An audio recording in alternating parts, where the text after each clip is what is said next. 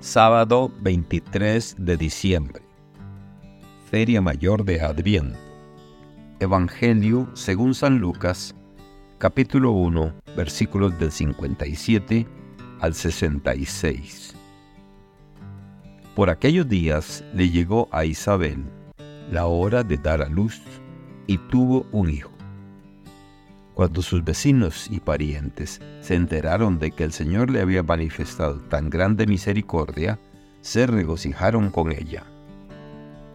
A los ocho días fueron a circuncidar al niño y le querían poner Zacarías como su padre.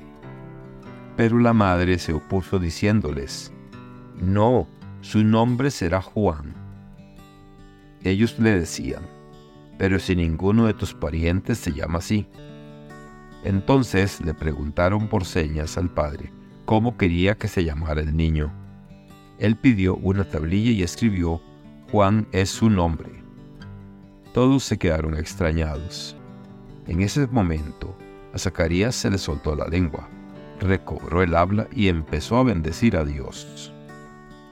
Un sentimiento de temor se apoderó de los vecinos y en toda la región montañosa de Judea se comentaba este suceso.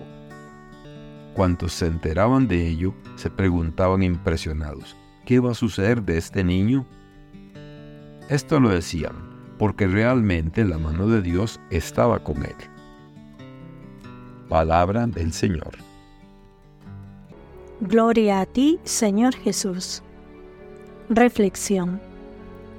El pasaje de Lucas capítulo 1 versículos del 57 al 66 nos narra el nacimiento de Juan el Bautista, un evento rodeado de señales divinas y sorpresa colectiva. Este relato no solo es importante en términos religiosos, sino que también ofrece una ventana a la cultura y las creencias de la época. En aquel tiempo el nacimiento de un niño, especialmente en circunstancias inusuales, era visto como un signo de la intervención divina. La mudez de Zacarías hasta el nombramiento de su hijo subraya la importancia de seguir las instrucciones divinas. Este detalle es relevante en la comprensión de cómo se percibía la comunicación entre lo humano y lo divino.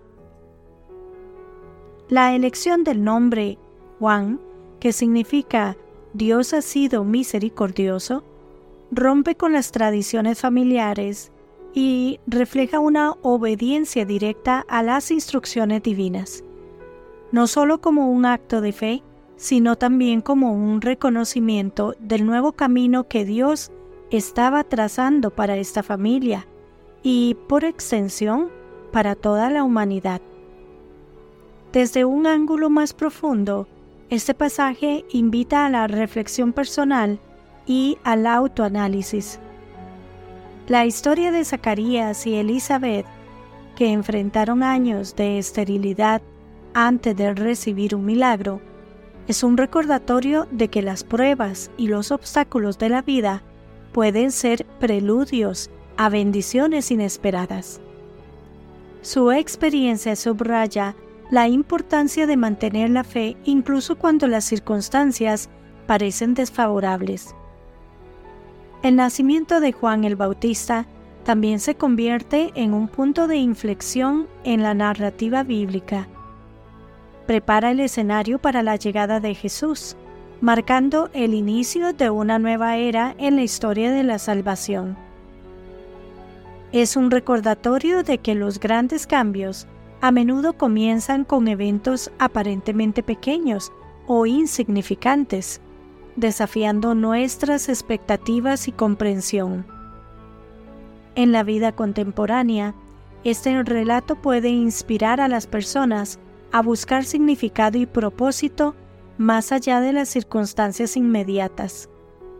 La historia nos alienta a tener esperanza y confianza en que hay un plan mayor en marcha un plan que puede no ser evidente de inmediato, pero que se revela con el tiempo.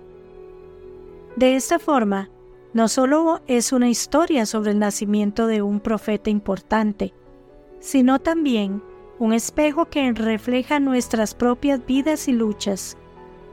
Nos invita a considerar cómo los momentos de silencio, espera y aparente desolación pueden ser en realidad preparativos para algo nuevo y maravilloso. Nos alienta a permanecer fieles y atentos, conscientes de que, al igual que en la historia de Zacarías y Elizabeth, nuestras vidas también están tejidas en el tapiz más amplio de un propósito divino. Que Dios les bendiga y les proteja.